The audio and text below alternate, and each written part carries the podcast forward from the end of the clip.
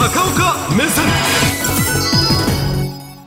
この放送法をめぐる、まあ、安倍内閣の時です。えー安倍内閣の時に、まあ、官邸の首相補佐官と総務省の幹部それから当時の、えー高市総務大臣などのお名前が登場する、えー内部文書総務省の内部文書と言われるものが国会で、えー立憲民主の議員小西議員から提出をされ、まあ、先週からちょっと揉めておりますということを昨日お伝えをしたんですが今日またぐっと大きな進展がございましてこの書かれているものがそもそも内部文書なのかで書かれてあることが本当なのかということが、まあ、あ審議の基本になってたわけですが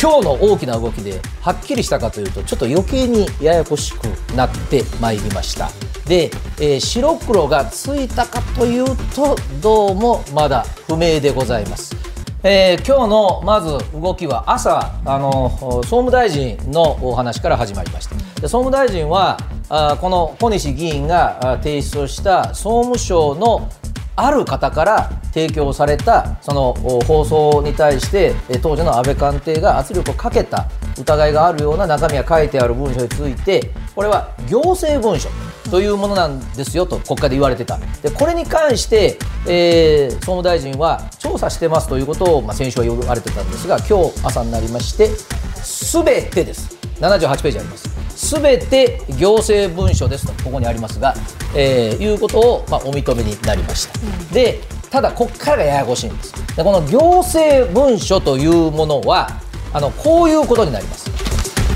総務省の役人の方が作ってそして保管をしていました。という文書になります。でこれまたその私が冒頭申し上げた白黒がちょっとよく分かりませんよまだという申し上げたのはあの先週からの段階昨日までの段階はこの2つが問題になったんですね。つまり誰というのは個人という意味じゃなくて総務省が作ったんですか？それともどこの誰か分からない人が作ったんですかということになってましたがこれは今日もう総務省が認めました。大臣が認めましたし記者会見もしましたので総務省が書いて作って置いてたんです。でしかしながら高市さんもそうなんですけれどもいや中身が正確ですかということに関すると実は高市さんだけではなくて総務大臣もちょっとはっきりしないお答えをしてます。はいここです。すべてが行政文書はっきりしてます、えー総務省の人が作って保管してました。正確性経緯どういううまあ、流れで作ったのかということが確認できないものは引き続き細かく精査ということは確認できないものがあるんですね。ということになりますと行政が作って持ってる文書なんだけど中身が正確かどうかは断言してない。で当然提出をした小西さんは何を言ってるんだという話にそれはなりますで、えーご本人は大体正確性ということを精査するのであれば調べるんだったら総務行政の規定に等しいというふうにこの大臣のこのお話に対してはまあ反論をされてるわけです。さあそこで問題です。その文章を作って保管するところは分かりましたけどじゃあこの中身が正確かどうかというところなんですがこれがなんで国会で問題になるのかと言いますと先週の金曜日にはい、一番こちらがあの高市安全保障担当大臣ですが高市さん当時の総務大臣。でこの方が、まあ、要はご自分の身体をこの文書が本当かどうかについて書けるというように取られる発言をなさいましたので、まあ、あ政治の大きなニュースになっているわけですが昨日も申し上げたことをもう一回正確に申し上げます。78ページあって高市さんはこれが全部捏造とは国会の答弁でおっしゃっていません。で小西さんの立場からするとこれ全部が捏造なわけがなくて小西さんの立場からするとこれは全部総務省のお知り合いから提供されたものである。だから一部が捏造だと言われることも受け入れがたい。これは小西さんの立場です。で、えー高市さんは答弁で今までおっしゃってるのは4枚自分が関与してくる紙が出てくる。これ昨日も申し上げました。でその4枚の中には安倍総理大臣当時ので電話で話をしてそれを総務官僚が記録しているものがあるということをおっしゃっていてそこについてはこれご自分としては今日も言い方は変えてません。やっぱり作られた内容であるということを言っておられます。でじゃあ今後です。で今後になりますとまだ白黒ついてないですがこうなります。はい。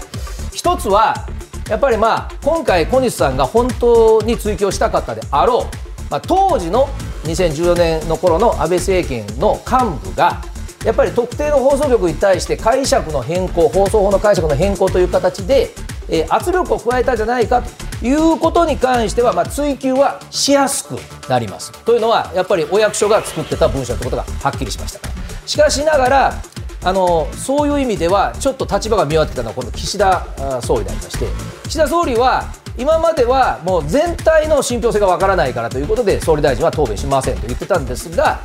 いや少なくとも総務省の文書ですよね。ということになりますと何らかの、まあ、調査をするとか今立憲民主が要求している調査をするとかあるいはあ総務官僚のどなたかを調査するとかというような、まあ、答弁がこれから求められるということになります。でもう一つの高市さんの身体についてです。でここに関してはちょっと別の問題がありまして、えー、高市さんは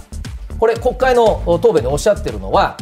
安倍元総理と電話でこの話をしたという、まあ、この文書そのものは何遍も言いますが今日総務省が総務省の役人が作って保管してたことは認めました。で高市さんはこれ捏造だと言ってます。でこれが出てきたことについて高市さんは内閣総理大臣との会話をメモで書けるなんて盗聴器でもついてるんでしょうかというふうに国会で答弁をされたんですがこれはちょっと高市さんの立場からすると一歩後退にならざるを得ないと思います。というのは盗聴してるのかと。いうことに関しては文章をよく見ていただくとはいもう今日はね説明が長いですがでかくしました、うん、あのこの総務省が作った文書ともう断言しておきますがこの一番下です。あの高市さんと安倍元総理の間の電話でここです。ご発言があったとのこと、これは盗聴ではなくて話をしたというご本人つまり、まあ、高市さんなのか横にいた秘書官なのか知りませんが伝聞だということになります。じゃあ高市さんがああそれじゃあ本物と認めざるを得ないわよねと言うかと思えばそうではなくてはい。ここなんです。電話そもそもしてないと。いうことになると高市さんの主張が今日も変わらないというのはまあある種うなずけるところで電話そのものもしてないと伝聞も成立しないまあ、いずれにしても高市さんがその進退を述べたということを、まあ、今日翻しているわけでも実はありませんのでそうなりますと政治家同士の小西さんと高市さんの話というよりはですね今度、総務省が今、矢面に立ってきてこれあの書いて読んだ人がいるはずなので、証人喚問を役所の人に対してするのかもうすでに立憲民主はねやっぱりそういうことも考えてもらった方がという発言が出てますがここまで岸田さんが対応するのかどうか次の焦点になります。